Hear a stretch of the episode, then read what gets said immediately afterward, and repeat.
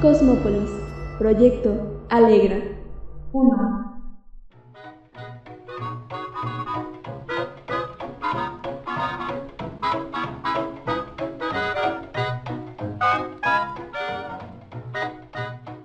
La gente muere todo el tiempo, aunque siempre con un orden determinado.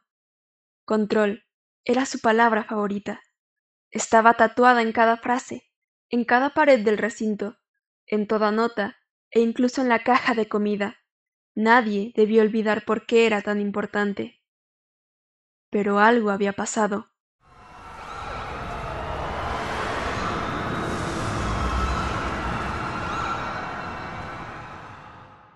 El caos se había desatado esa tarde, o quizás por la mañana. Abraham no estaba seguro.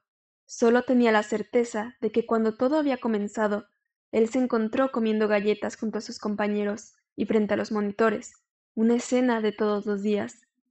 Las alarmas sonaron primero en el gran edificio, corazón de la ciudad, y luego se extendieron, recorriendo callejones, callejuelas, parques y escuelas.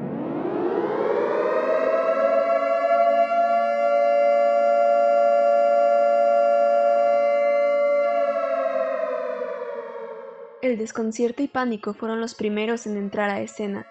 En el pueblo, claro. La gente nunca había experimentado una situación similar.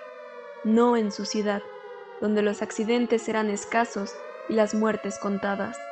Nunca había crímenes, nunca había alarmas.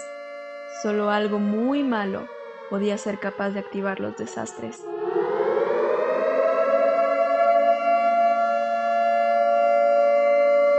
Ese algo había llegado. Los segundos fueron aullados por el estridente ruido agudo. Abraham y los demás debían mantener la calma hasta el último momento, hacer cada movimiento con sumo cuidado y, sobre todo, controlar su poder. ¿Qué había pasado? ¿Quién lo había activado? Las reacciones de los poderosos fueron tan variadas como sus personalidades. Gerardo se había apresurado a aventar la golosina y a teclear con rapidez comandos al azar, mientras que Héctor solo se levantó del asiento para salir a buscar algo o alguien que pudiera esclarecer sus dudas. Obvio, ese algo o alguien era inexistente, por lo menos en el edificio, pero no lo sabían. Abraham, por su parte, terminó sus galletas, suspiró se levantó, encendió la enorme pantalla que ocupaba dos paredes del despacho, volvió a mirar la caja de galletas y fue el primero en hablar. ¿Qué la activó? ¿Qué lo activó?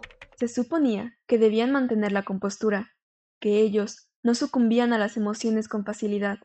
Por algo habían llegado hasta donde estaban. Por algo eran los poderosos, dueños de toda Cosmópolis. Las suposiciones, siempre habían sido para los curiosos y fanáticos de su magnificencia. Ellos también eran humanos. También se rompían. ¿Qué la activó? El sudor perlaba su piel trigueña. Ya no había paciencia en él. Nunca la había habido. Abraham fue el primero en caer. Gerardo solo le dirigió una fugaz mirada de lástima y siguió tecleando, comando tras comando, letra tras número, función tras... No estaba haciendo gran cosa, pero ocupaba su mente. Revisaba a velocidad vertiginosa las cámaras colocadas en cada rincón estratégico de la ciudad, y en cada una veía lo mismo. Personas reunidas, asustadas y esperando por una explicación. O por lo peor. ¿Qué es? ¿Quién es? ¿Dónde? ¿Dónde? ¿Por la escuela o en esta calle? ¿Qué fue lo que pasó? Nunca lo sabría. O tal vez sí. El segundo en caer fue Héctor. A su salida de la gran oficina, solo había encontrado escritorios vacíos, pasillos apagados, elevadores en descontrol y ventanas rotas.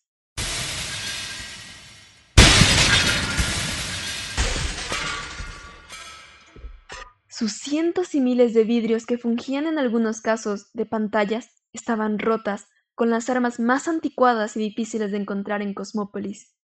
Piedras, Desgraciados. La única ventana intacta le sonreía con un mensaje.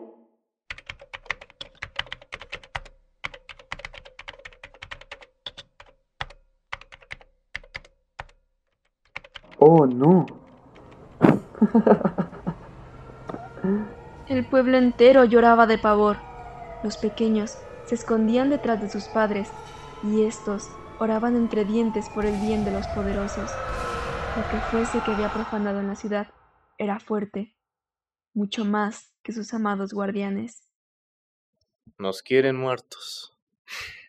Malditos desgraciados.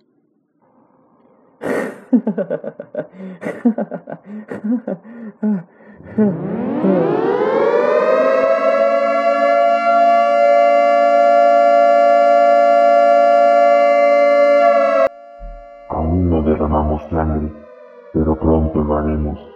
Con fervor, una nueva vida sembraremos. Caerá Cosmópolis, caerán los poderosos, rodarán las cabezas de esos golosos. Nadie podrá detenernos. Empiecen a temernos.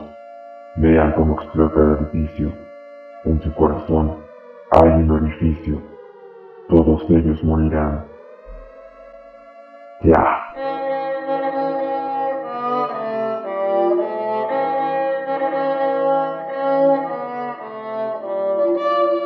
Acompáñanos en el próximo episodio de Cosmópolis, Proyecto Alegra.